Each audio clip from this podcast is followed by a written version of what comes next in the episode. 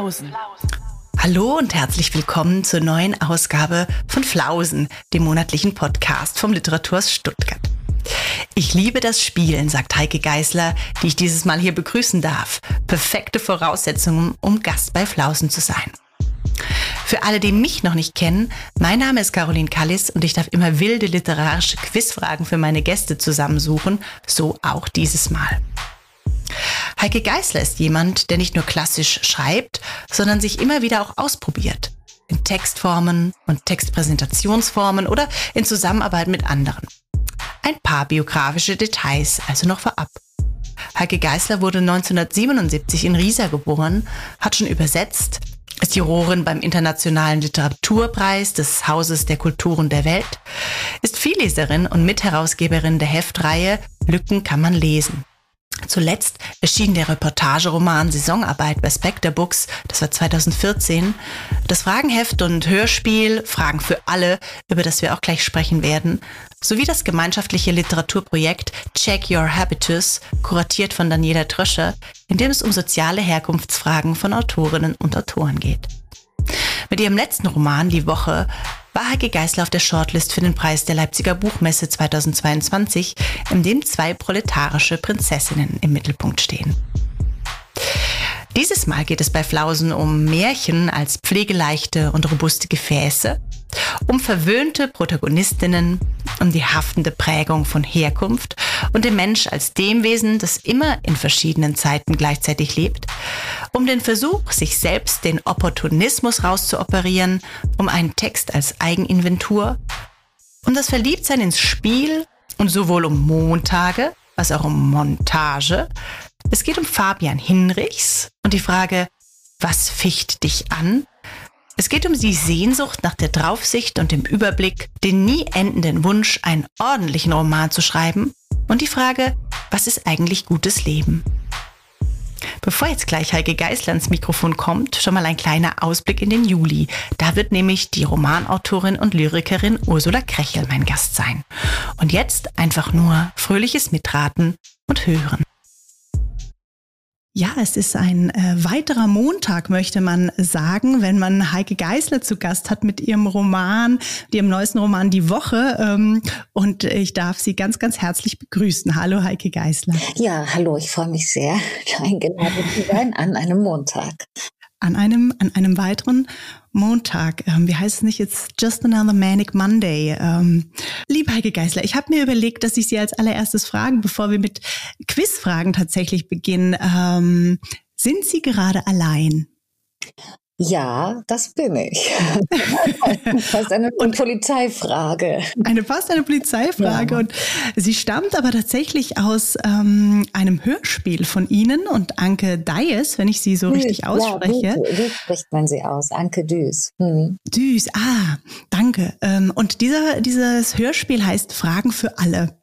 Und ich finde das ein ganz großartiges Hörspiel, weil es tatsächlich auch so etwas umkreist, was ich so spannend finde, nämlich dieses, diese, diese dieses Potenzial, was Fragen aufwerfen. Also ich liebe Fragen, ich stelle lieber Fragen, als dass ich welche beantworte. Und es ist ja tatsächlich so, wenn man einen Fragenkatalog so mit zu einer Party nimmt, ähm, dann ne, kommt irgendwie da gleich so ein bisschen Schwung rein. Und mich würde interessieren, was hat denn sozusagen Sie zu diesem Hörspiel gebracht und was reizt Sie so an, an Fragen? Das äh, Hörspiel beruht tatsächlich mhm. auf einem auf einer kleinen Publikation oder so klein ist sie nicht. Die enthält tausend Fragen. Mhm. Die haben wir zusammen mit noch einer anderen Freundin, die äh, Gestalterin ist, Grafikerin Annalena von Heldorf, ähm, ja herausgegeben, veröffentlicht im Zeitungsformat oder auf Zeitungspapier. Mhm. Ähm, und tatsächlich das wiederum beruht dann eigentlich noch auf dem Zensus vor etlichen Jahren. Der hat Anke Düß und mich beschäftigt. Und wir haben gedacht, wir wollen eigentlich auch gern Fragen stellen, aber ein mhm. bisschen zensusartig. Und sind dann aber ähm, über Zwischenschritte, die mit Formularen zu tun hatten, mhm. dann dahin gekommen, eigentlich einen Text zu schreiben, der aus Fragen besteht. Und die hatten die Doppelfunktion, sie sollten Fragen sein, die irgendwie interessant sind, die nicht nur Ja-Nein-Fragen sind. Ähm, und wobei auch das möglich ist, so zu antworten, aber vor allem sollte nicht eine Frage auf einer anderen beruhen, sondern selbstständig für sich stehen können. Ähm, und zum anderen sollte das aber auch ein Lesetext sein, der irgendwie dann hauptsächlich aus Fragen besteht. Aber Genau, und, und äh, das hatten wir uns vorgenommen und haben wir beide auch immer an vielen anderen Dingen arbeiten, da doch eine Weile gebraucht und dann gedacht, es wäre schön, das auch nochmal weiter zu benutzen, also mit diesen Fragen in die Welt zu gehen. Erstens, wir verteilen das Heft nach wie vor. Ich bin langsam mhm. verschicken, aber man kann es bei mir bestellen. Mhm. Kostet nichts nur mich das Porto. Ah. Ähm, ähm, aber wie gesagt, äh, aktuell schicke ich gar nicht, weil ich es irgendwie nicht schaffe. Ähm, also schlechter Service, aber ich denke, ich darf auch schlechten Service bieten. ähm, ich glaube, ich habe auch ein Exemplar bestellt und es bis, bislang noch nicht bekommen, aber dann weiß ich ja, wo es noch liegt. Ja, ja die Reklamationsstelle hat leider nie geöffnet. Verstehe.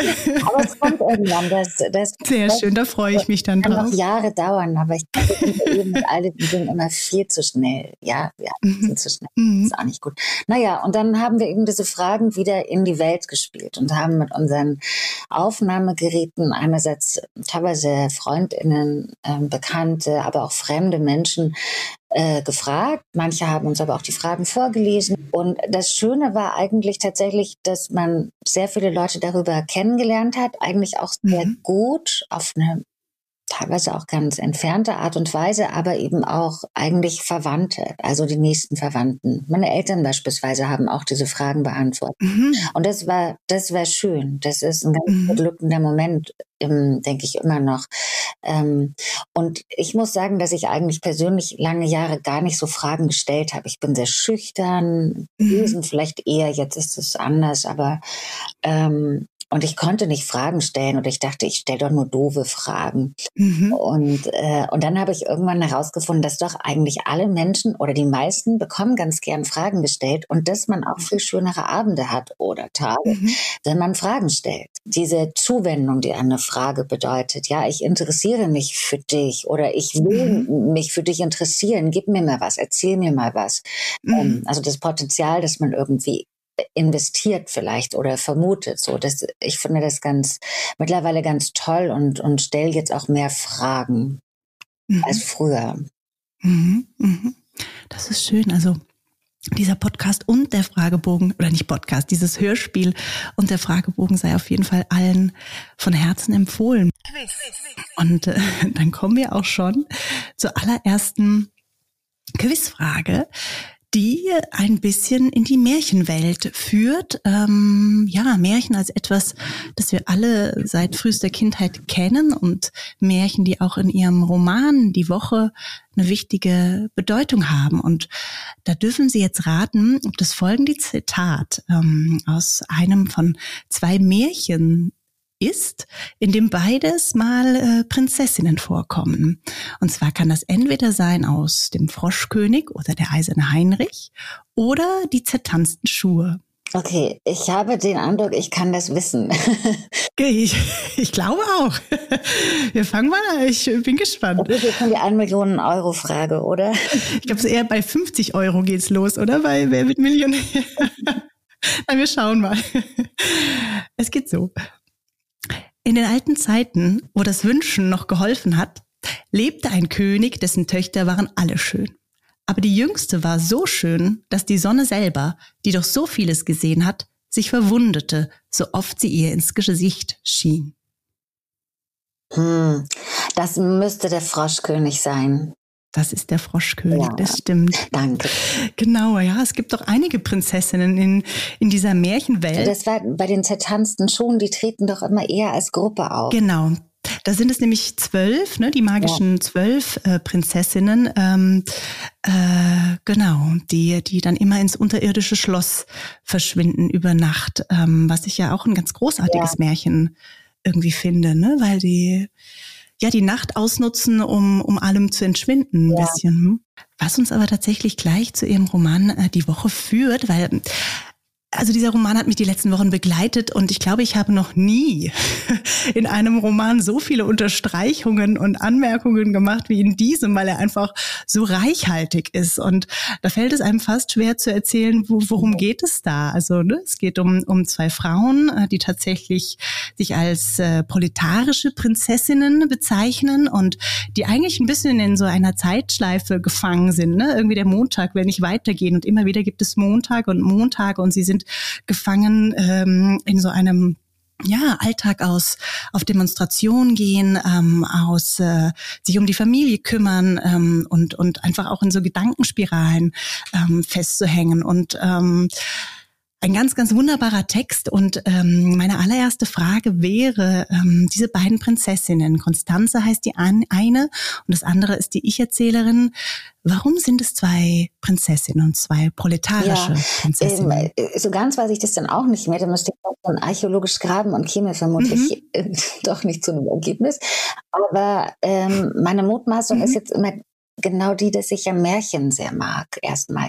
Und äh, ich habe lange Zeit oder immer auch, eigentlich während ich an diesem Buch geschrieben habe, habe ich Märchen geschrieben, relativ zeitgenössische, also vielleicht auch zeitkritische oder so. Und ich fand immer, Märchen sind so eine ganz tolle Textsorte, um alles aufzunehmen. Es sind fantastische, auch sehr pflegeleichte und robuste Gefäße. Ähm, und deshalb irgendwie Prinzessinnen, aber natürlich andere Prinzessinnen, die die Kompetenzen haben, die eine Prinzessin im Märchen oft nicht hat. Also die sind ja, was die Eigenschaften angeht, auch oft relativ spärlich ausgestattet. Ja, das ist etwas grob. Also sie sind vielleicht eitel oder mhm. verwöhnt und schön ähm, und so weiter. Ein paar mhm. mehr gibt es noch, aber grob betrachtet in den gängigsten mhm. Märchen scheint es doch so zu sein. Ähm, aber das war dann auch der, der, äh, der Punkt, dass ich dachte, dieses Verwöhnte eigentlich spielte für mich eine Rolle, ähm, weil ich die beiden Protagonistinnen durchaus auch als verwöhnt in dem Sinne betrachte, dass sie natürlich ähm, gewisse politische Ideale haben oder Ziele oder zumindest mit der Gegenwart, in der sie leben, nicht einverstanden sind, aber die Mühen der politischen Arbeit mhm. scheuen. Mhm. Also die sind eben eher fußstampfende Prinzessinnen, die ähm, ja, mhm. sagen, wir wollen das jetzt und wir wollen das sofort und bitte Legida muss aufhören und äh, all diese Menschenfeindlichkeit muss aufhören, jetzt sofort, weil wir das wollen. Also ist auch sowas wie wir knallen den Frosch an die Wand, weil er ist hässlich. so, ähm, und ja, und, und ich weiß gar nicht, ob die Frage nach dem Proletarischen kam, jetzt noch gar nicht, aber das könnte ich ja auch schon sagen. Sie, äh, sie sind nicht Königinnen und äh, Königstöchter, sondern sie sind Töchter äh, des Proletariats. Ähm, und das hat einfach wirklich damit zu tun, wo ich die, also mein Text ist ja durchaus ein autobiografischer, autofiktionaler ähm, und mhm. da kenne ich mich mhm. ganz gut aus und ich wollte das gern markieren, weil ich glaube, ähm, oder vielmehr erprobe das immer noch, äh, versuche immer noch das herauszufinden. Aber was macht die Herkunft? Ja, wo herkommt? Was macht es mit einem? Das mhm. erkunde ich immer noch. Und dann war insofern dieses Buch auch für mich da eine Versuchsanordnung oder Teststrecke, um zu schauen, was sind eigentlich proletarische Prinzessinnen, also mit einem Anspruch auf ähm, Verwirklichung hiervon, davon, aber zugleich eine Verwurzelung, die doch mhm. sowas wie immerwährend oder eine wenigstens haftende Prägung ist. Mhm. Und gleichzeitig ging es mir auch so, dass es ja dieser, dieser Text auch was Überzeitliches hat, oder ne? Also dadurch, dass diese Zeit in so einer Spirale gefangen ist, ne? Und dass man irgendwie das Gefühl hat, ja, es ist irgendwas zwischen und täglich grüßt das Murmeltier, aber auch ne, wie so ein Sisyphus, der jedes Mal den Stein nach oben schiebt und dann fällt er wieder herunter oder ne, also man ist in diesem immer gleichen gefangen oder ne, auch in so einer ewigen Verdammnis. Also so ne, kommt Montag um Montag und irgendwann kommt es doch in Bewegung. Aber dadurch hatte ich auch das Gefühl, man ist in so einer märchenhaften überzeitlichen Überzeitlichkeit. Ne, ähm, und gleichzeitig sind Märchen ja auch so Erzählungen aus der Kindheit die einen irgendwie hoffen lassen. Ne? Und, und das da fand ich auch, war auch so eine Ebene, die ich daraus lesen konnte. Wenn man es aus politische bezieht, ne, wo auch Kapitalismuskritik äh, drinne ist, ähm, dass auch Kapitalismus wie eine Art Erzählung ist, die uns immer wieder hoffen lässt, ne? Und, äh, und irgendwie, ja, kommt dann vielleicht dann doch die Realität dazwischen. Ja, der Versuch war ja. natürlich schon einmal diese ganz klare Wochenstruktur zu haben. Also der Roman heißt ja die Woche und erzählt eine Woche, nur ist die eben lang, die ist lang wie zwei Wochen, also aus zusätzlichen sieben Montagen mhm. oder zusätzlichen sechs Montagen besteht. Mhm. Ähm, und mhm. ähm, das Wiederkehrende ist natürlich auch, was man im Alltag hat. Also manchmal ist es langweilig, immer das Gleiche machen, ja. jeden Tag aufstehen, äh, Kinder, Schule und so weiter. Und natürlich ist es auch nicht mhm. gleich, aber äh, ähm, es war schon eben der Versuch, einerseits einen bestimmten Alltag zu erzielen, der dann ähm, ja auch eine Konstante ist, die plötzlich verteidigt werden muss. Also das Banalste ist, es plötzlich mhm. irgendwie auch erstrebenswert ist.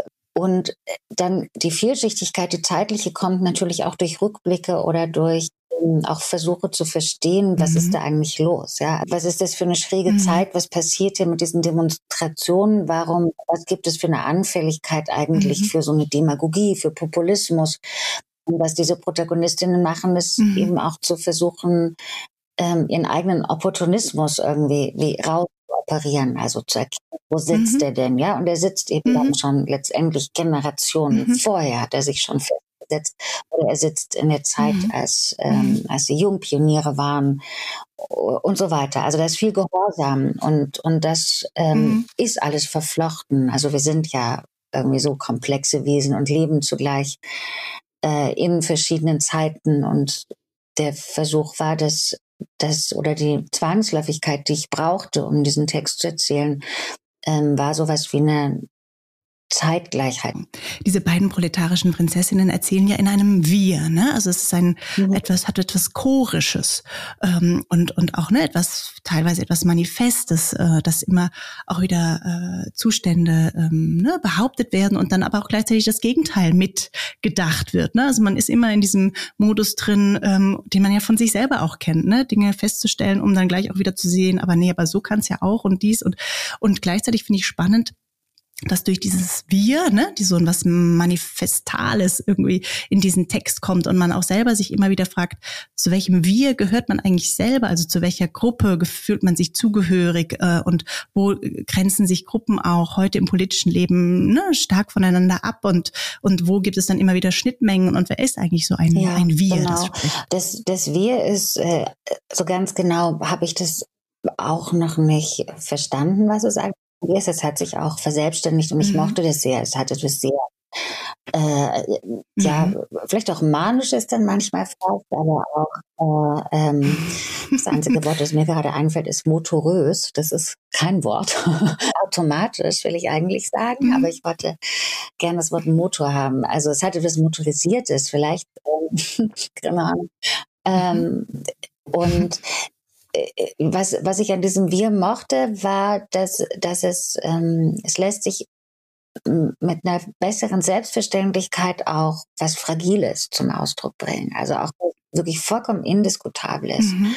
Ähm, wenn es ein Chor sagt und mhm. selbst wenn er nur aus Zweien besteht und das tut er dann ab und an, aber es ist dann doch auch irgendwie, ich sehe es dann wieder als ein größeres Wir auch immer mal wieder, das vielleicht sogar außerhalb des Textes steht. Ich weiß es gar nicht genau. Ähm, also das, mhm. das kann mit einer mhm. größeren Vehemenz sagen, ähm, dass es vielleicht von Schwäche durchzogen ist oder voller Zweifel oder kann auch absurde mhm. Dinge sagen. Und die mhm. stehen dann aber eben gleich viel solider einfach, weil es mehrere Leute sprechen. Mhm. Das mochte ich daran und das brauchte ich auch für den Text. Und gerade eben auch so Verfahren wie, äh, ja, sagen wir, Behauptung und dann Widerlegung oder man zieht irgendwas, das gerade Gesagte wieder zurück oder bezweifelt ist. Das sind eben auch Bewegungen, um irgendwie herauszufinden, ja, wo, wo steht man eigentlich gerade, ja, was ist denn das? Und, ähm, und das hat, war für mich tatsächlich mit diesem Text auch wahnsinnig wichtig, also ganz persönlich. Es war einerseits wie so eine Art eben mhm. Inventur, würde ich sagen, Rückblick mit autobiografischen mhm. äh, ähm, Manövern und äh, ja und zugleich mhm. aber auch der Versuch zu irgendwie ein, ein, ein Selbst zu konstituieren, das das trägt, das hält, das solide ist, das nicht umfällt bei der mhm. ersten mhm.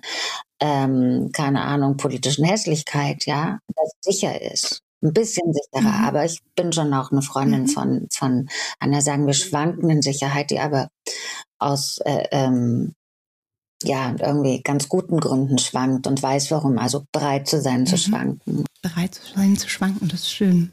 Zu unserer nächsten Quizfrage. Ähm, ja, und äh, die beiden, die ich jetzt zur Auswahl stelle, ähm, sind, sie, könnte ich mir vorstellen, dem Publikum gar nicht so sehr bekannt im Gegensatz zu den Märchen. Ähm, da würde ich nämlich einmal gegeneinander stellen das Unsichtbare Komitee.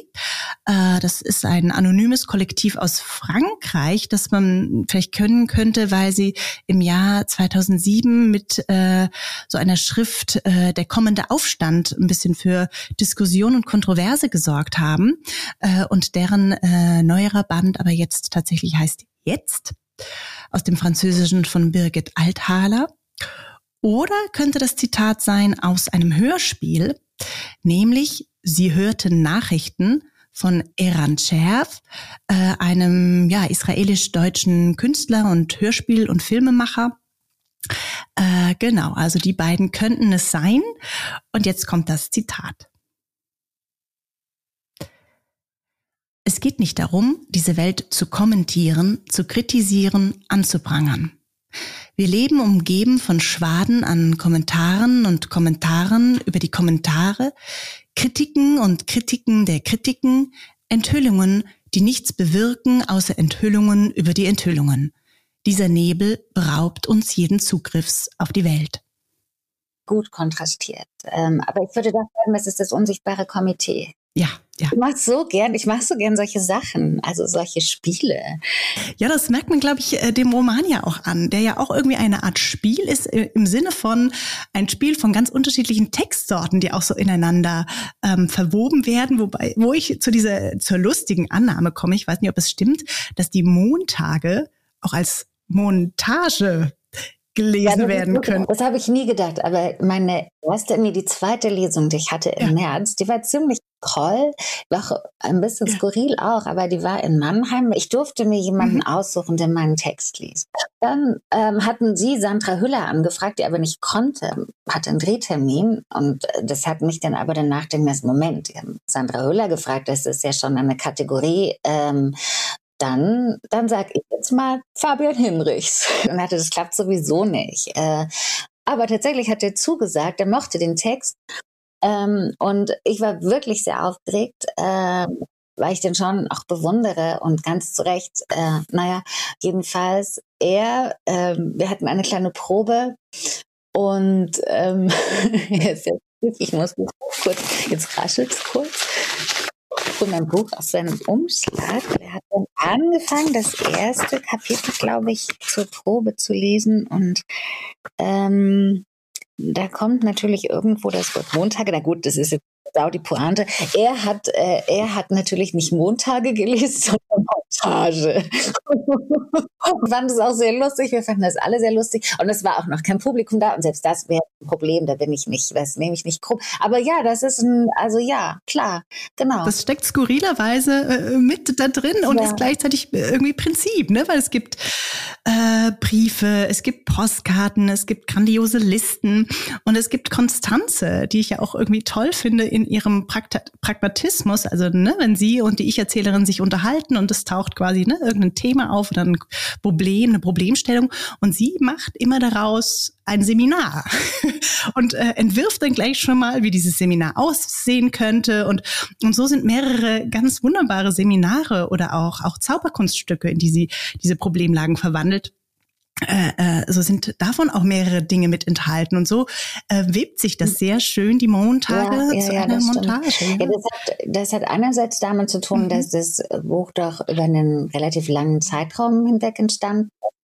äh, wo ich gar nicht kontinuierlich mhm. daran gearbeitet habe, sondern ich arbeite ja recht verzettelt und ähm, also mache auch aber viele andere Dinge und habe viel unterrichtet und weiß mhm. ich nicht, wahrscheinlich auch äh, äh, Leben äh, fand ja auch statt. Das macht man auch noch. Genau. Ich habe nicht so viel sauber gemacht. Ja, nichtsdestotrotz ist es immer wieder, am Anfang habe ich auch eher als, war das, sollte das ein Briefroman werden, ähm, viele Briefe geschrieben, partiell mhm. sind schon welche davon veröffentlicht worden.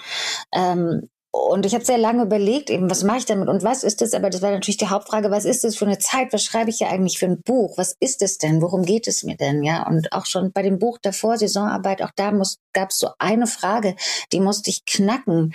Ähm, und hier auch, ich konnte mhm. jetzt gar nicht so genau nach bilden, aber vielleicht auch doch so ähnlich sowas wie, ja, was ist denn eigentlich los? Ich glaube, das so recht schlicht ist diese Frage. Und warum mhm. ist das los, was gerade los ist? Ähm, mhm. was ficht dich an, mhm. sozusagen? Ähm, und bevor ich das nicht klar hatte, war der Fokus nicht klar und dann konnte das auch nicht entschieden werden. Und äh, folglich habe ich eben quasi auch im Kassenzettel Abschnittsgröße irgendwie äh, gearbeitet und hier ein Schnipsel, dort ein Schnipsel mhm. im Rechner, tausende Dateien und immer mal wieder sortiert und dann bleibt einem am Ende nichts als die Montage. Natürlich habe ich auch versucht, den Überblick zu gewinnen. Also ich wäre so gern eben die auktoriale Figur gewesen, selber am besten. Äh, oder es gibt ja auch den, den, den schönsten Roman der Welt, der in meinem Buch auftaucht, sozusagen ein Verweis darauf, mhm. dass mhm. ähm, ja, dass dieses Stück, das vielleicht fast monolithisch dasteht, eine auch konventioneller erzählte Geschichte, die Sehnsucht nach Draufsicht, die Sehnsucht nach Überblick, ja, die habe ich auch. Und mhm. das Buch ist auch, also mhm. es ist nicht gesund, so zu leben und so zu schreiben, ja. Das ist schon noch das Zeugnis eines irgendwie zerrütteten Kopfes. Aber die Gegenwart und die letzten Jahre, mhm. die Gegenwart ist es immer noch, das sind gefährliche, wilde Zeiten und man kommt da nicht immer gesund durch. Und die letzten Jahre habe ich auch mhm. tatsächlich versucht, für das Buch speziell so ganz, also ich war auch sehr offen. Ich habe alles reingelassen. Jeden Zweifel, jede, jede Sorge, jede Lust auch. Also ähm, irgendwie ganz schön verrückte Jahre, mhm. aber dann entsteht eben nicht, ähm, dann mhm. entsteht nicht das Buch eines Adlers mit Draufsicht und Überblick, der genau weiß, wo die Mäuse laufen, mhm. sondern dann entsteht eigentlich, also dann ist die Autorin letztendlich beteiligt und braucht das Buch, um sich zu stützen und ist äh, selber auch irgendwie Figur mhm. und, ähm, und muss kooperativ mit dem Material umgehen und Zweifel eben nicht durch ein Konzept beiseite räumen, sondern eher durch eine ablenkende Idee. Und deswegen ist es auch so relativ formenreich. Mhm. Deswegen gibt es da mal einen Witz und da mal einen Kurs und da mal einen Seiltrick, ähm, weil äh, mich das abgelenkt hat davon, dass ich jetzt gerade nicht wusste, ähm, wie geht's denn weiter und ist es gut und äh, funktioniert das und so. Ja, ja und ähm, gerade was Sie auch beschrieben haben, konnte ich so wahnsinnig gut nachvollziehen beim Lesen, ähm, dass da immer in, gegenüber dieser Gegenwart, ne, der man sich ja zu verhalten hat und die einfach so zersplittert ist in viele in viele Einzelheiten und zu jedes zu jeder Sache bräuchte es irgendwie eine Haltung und ne und eine und eine Draufsicht und ne und man hätte alle Details mhm. und jede jeden Hintergrund Essay darüber gelesen und und äh, könnte dann irgendwie gut entscheiden und mh, hm, wenn ich einmal zitieren darf aus aus ihrem Roman da steht zum Beispiel, wir resignieren nie gänzlich, wir sind nicht konsequent genug. Der einzige Vorteil unserer permanenten Unsicherheit ist, dass wir keines unserer Gefühle und Bedürfnisse und keine unserer Meinungen und Entscheidungen für glaubwürdig und angemessen halten. Und ähm, das ist auch eine dieser mhm. Schleifen, die sich durchzieht. Ne? Also immer wieder, wie kann man dem eigentlich begegnen? Sind das Selbstzweifel oder, oder auch so etwas, ne, wie, wie eine Überforderung der Freiheit gegenüber. Ja, das ist ja irgendwie auch das Ziel. Also diese ganzen, äh, nicht, nicht immer nur zu sagen, ach Gott, ich kann mich nicht konzentrieren und ich kann dies nicht und ich kann das nicht. Ähm, da, mittlerweile gibt es auch, ähm, ja, weiß ich, andere tolle Bücher, die ich da auch als Verbündete betrachten würde, mir auch geholfen haben, diesen zu verstehen, dass mein Blick, ähm, ich krieg den nicht ordentlich. Ich bin verzettelt und ich bin ähm, abgelenkt und ich bin, ähm, aber das ist in Ordnung. Das ist auch ein Weg. Und ähm, ich mhm. glaube, in mir baut sich einiges um. Das sind andere Modi der Konzentration. Äh, also ich habe andere Interessen, als, als ich meinte haben zu müssen, sozusagen. Und ich will das akzeptieren und äh, mhm. oder akzeptiere das eigentlich jetzt schon. Ich habe ja sowieso keine Wahl, ja. Aber ähm, ich will eben auch gar nicht mhm. mehr diesen ähm, naja, doch, ich will schon auch noch manchmal diesen ordentlichen Roman schreiben, aber ordentlich dann sozusagen auf meine Art. Also, ähm, aber die Stelle, die wir gerade vorgelesen mhm. haben, die, die war mir ganz wichtig, weil ähm, das ist, glaube ich, eine Stelle, wo es auch darum mhm. geht, äh, oder ab und an tauchen ja auch so Gedanken auf, wohin geht eine Konsequenz? Und es gibt ja Leute, die sich umbringen mhm. oder so, ja, aus Verzweiflung und ähm, ein, ja. ein Gedanke, der mir sehr vertraut ist. Also ich meine, meine, die Jahre zwischen 20 und 30 waren relativ schlimm, ja. Ähm, das ist ja bei ganz vielen Menschen so. Mhm. Dass, äh, äh, viele haben Depressionen mhm. und müssen in Kliniken und so weiter und äh, bin ich jetzt auch nicht die richtige Ausnahme. Mhm. Also schreckliche Jahre voller Ungewissheit und ähm, ja. aber der Zweifel, den ich hatte, der Zweifel eben auch an daran, ist es jetzt, ist es plausibel, sich jetzt quasi, also will ich denn sterben? Ähm, selbst das anzuzweifeln, ist in dem Fall natürlich mhm. absolut fantastisch. Äh, weil das bedeutet eben, ich bin nicht mhm. kompetent, mhm. das zu entscheiden. Und äh, an meiner Stelle, durch mein Aufwachsen, kommt dann kein Gott, der da einschreitet, ja. Äh, aber aber da kommt eben ein Zweifel, ein mhm. berechtigter Zweifel an der Wahrnehmung von heute oder an der Meinung von heute. Also das alles ist verhandelbar. Ähm, vielleicht ja, ist das auch so ein Kopf wie Lego gebaut und man kann es umsetzen, mal anders bauen.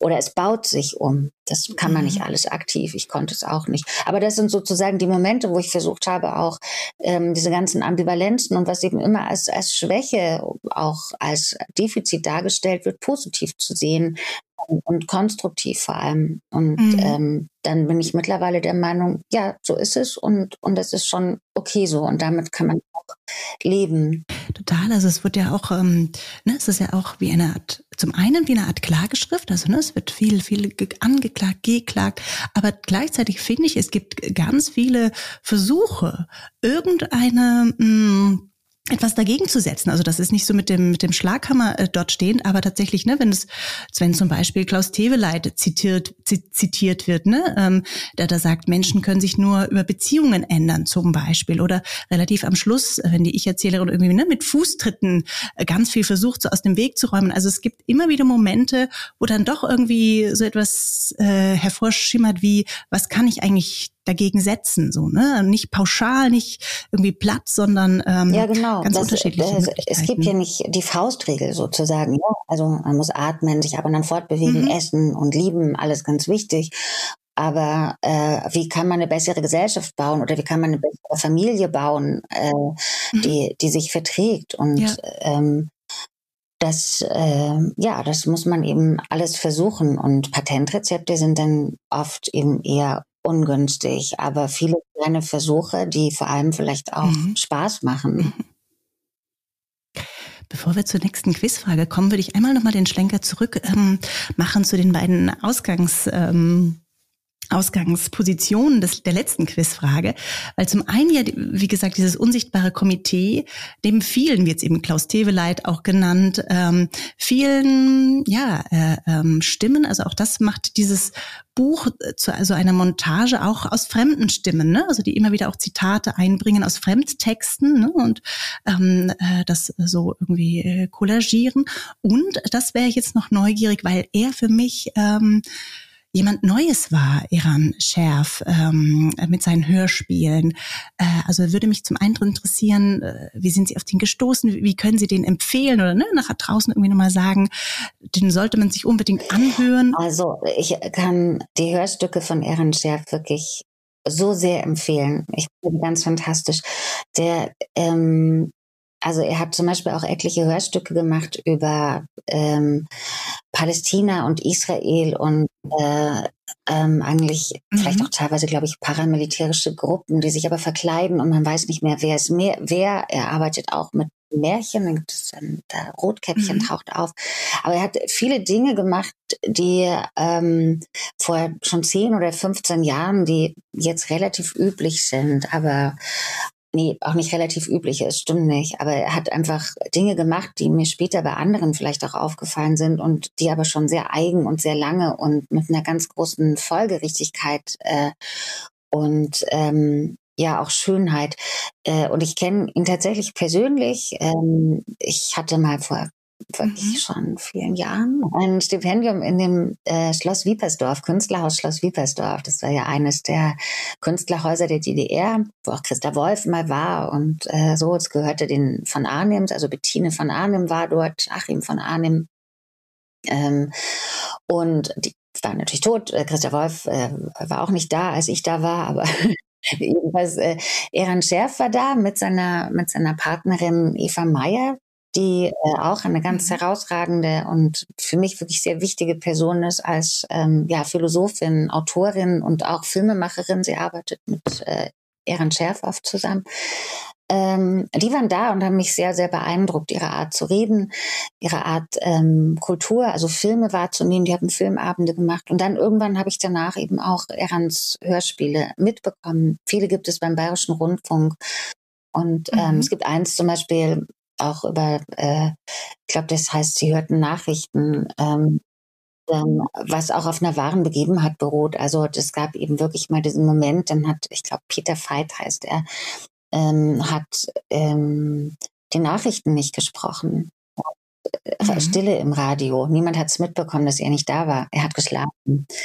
Und daraus hat Eran, äh, Eran Scherf ein, ein Hörspiel gemacht. Ähm, unter anderem daraus. Aber ja, also man kann das eben nachhören im Hörspielpool bei Bayern 2, ganz viel davon. Und das kann ich nur sowas von empfehlen. Das sind ganz spannende Dinge, die ähm, irgendwie so auch sehr unmanieriert sind, aber exakt auf den Punkt und äh, hochinteressant, was die Technik angeht, seine, ja, seine Methode, seine Zugriffe auf, ähm, wo holt er seinen Stoff her und wie kombiniert er das. Das gefällt mir wirklich sehr. Dann kommen wir zur dritten und letzten Quizfrage. Mhm. Bis jetzt ist ja schon zwei von zwei. Und ähm, wir kommen ein bisschen ja zu zwei feministischen Stimmen. Das nächste Zitat. Ähm, ist das vielleicht äh, von der französischen Essayistin Hélène Sissou? Spreche ich sie eigentlich richtig aus, wenn ich Sissou sage? Ich bin da auch keine Expertin, aber mir hat man plötzlich gesagt, eher Sixu, aber Sixu. Also Sixu, aber das kann auch nicht stimmen. Ja, okay. Der Band heißt ähm, Meine Homière ist tot aus dem Französischen von Claudia Simmer. Oder aber von Saidia Hartmann, Hartman, äh, diese bittere Erde ist womöglich nicht, was sie scheint. Übersetzt von Yasemin Dinja. Ähm, und ähm, das Zitat geht so.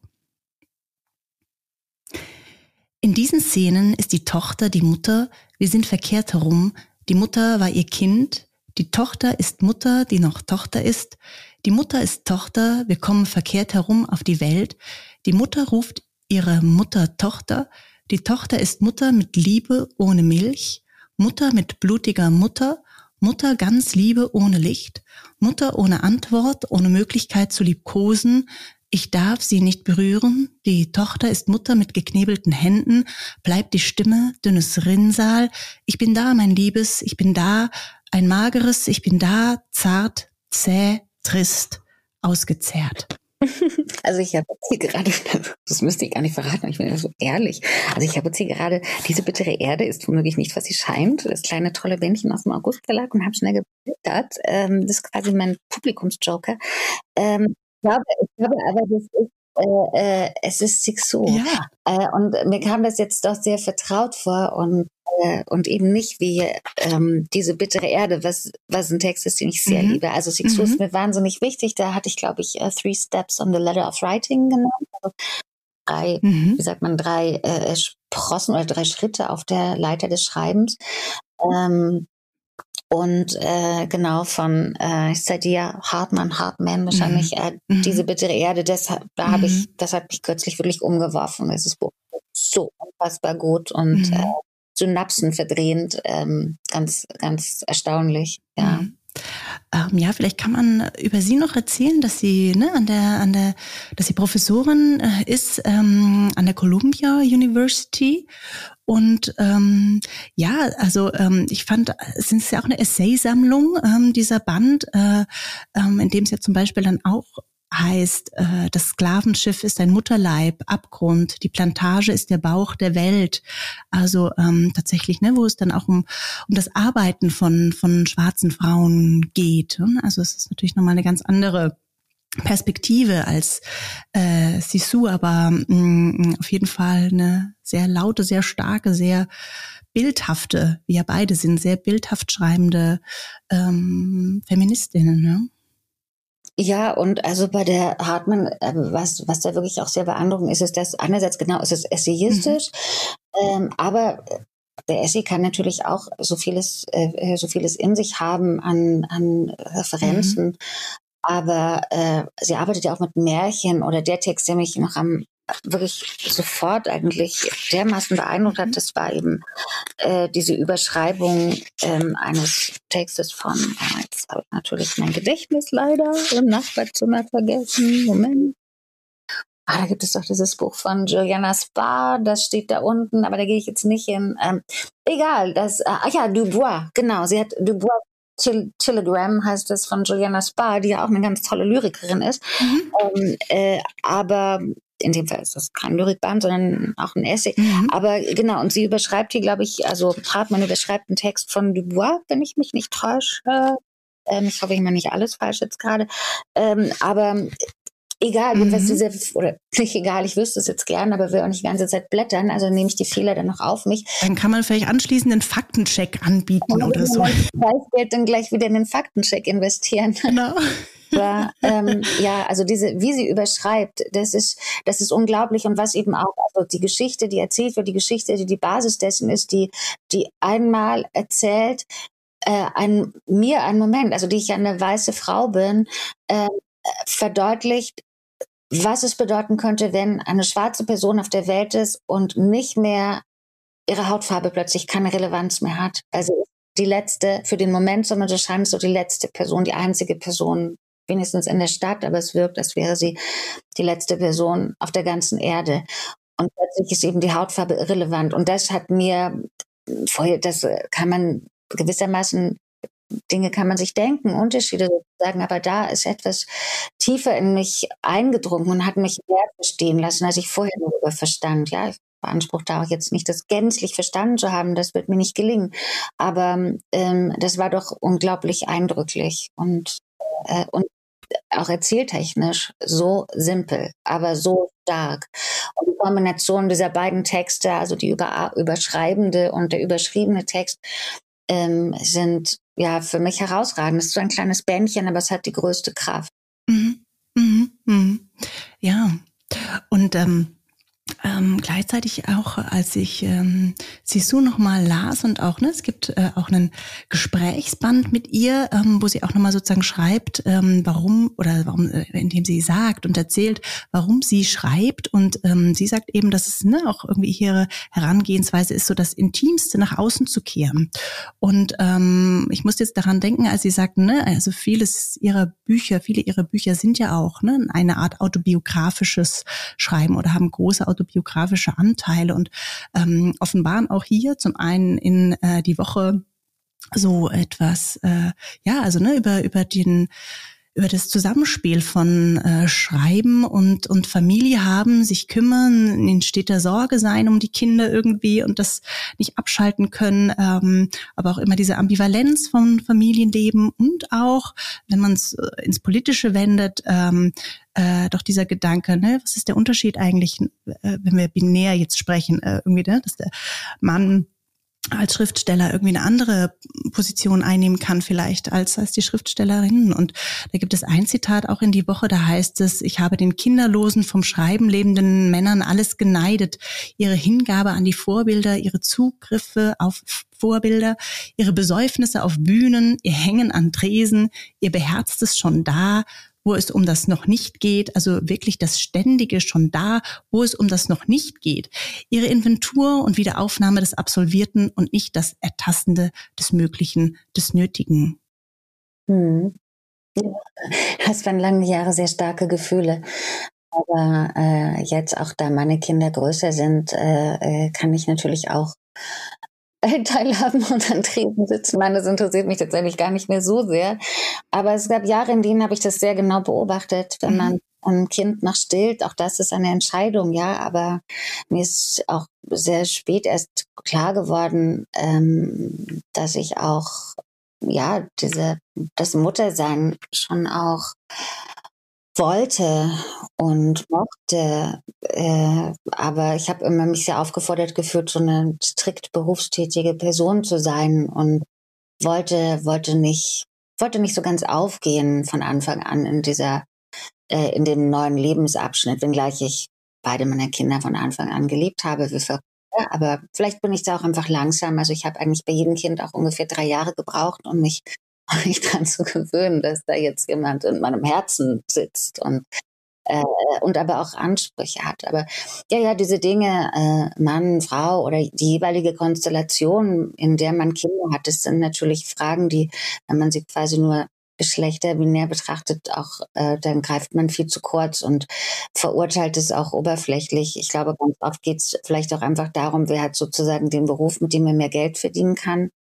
Ähm, und, und da wird dann oft entschieden. Und ich, also mein Mann und ich versuchen das so, so fair und so offen, also ausgesprochen wie möglich zu handhaben gelingt auch nicht immer oder manchmal verhakt mhm. man sich da auch und kämpft um irgendwas, was, äh, was man vielleicht jetzt selber auch gar nicht ändern kann. Aber das kann man sich ja dann noch wieder verzeihen. Aber das sind definitiv ganz wichtige Angelegenheiten mhm. und ich mhm. glaube, man sollte genau schauen, wer macht was und ähm, ja, und was will man eigentlich? Also welches Leben will man denn führen und äh, äh, mhm. wie eng will man mit den Kindern sein, wie sehr will man sie auch integrieren, will man sie mitnehmen zu einem Stipendium oder will man sie mitnehmen zu einer Lesung. Also da entwickelt sich auch so viel. Das ist schon toll, dass sich da viel ändert. Also die Kombinierbarkeit von Beruf und Familie scheint, mhm.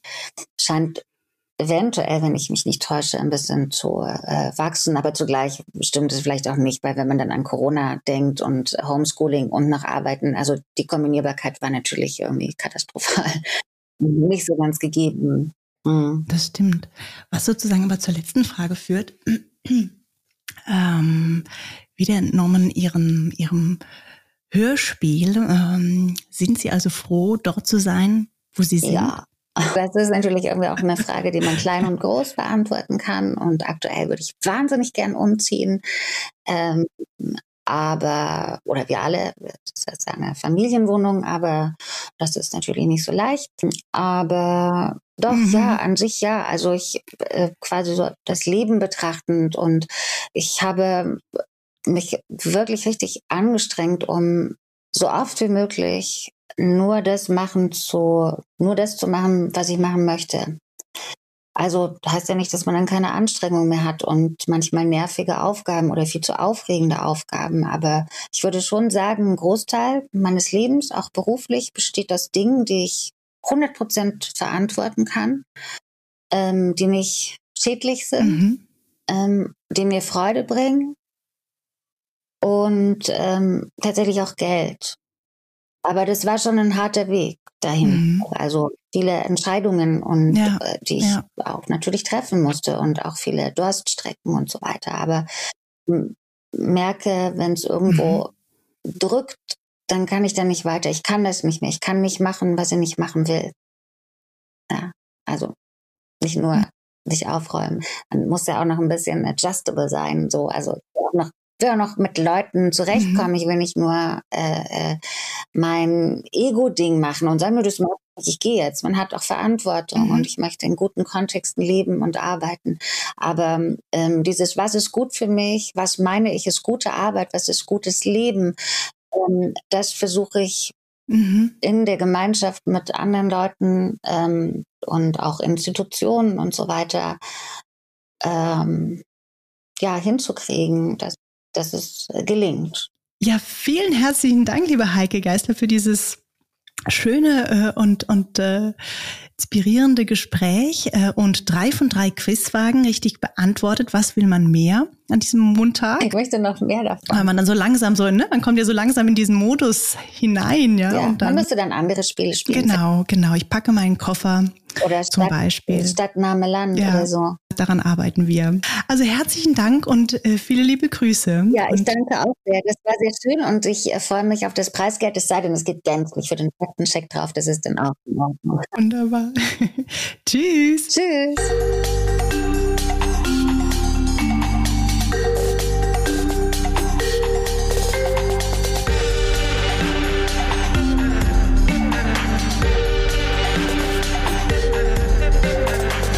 Flausen. Flausen.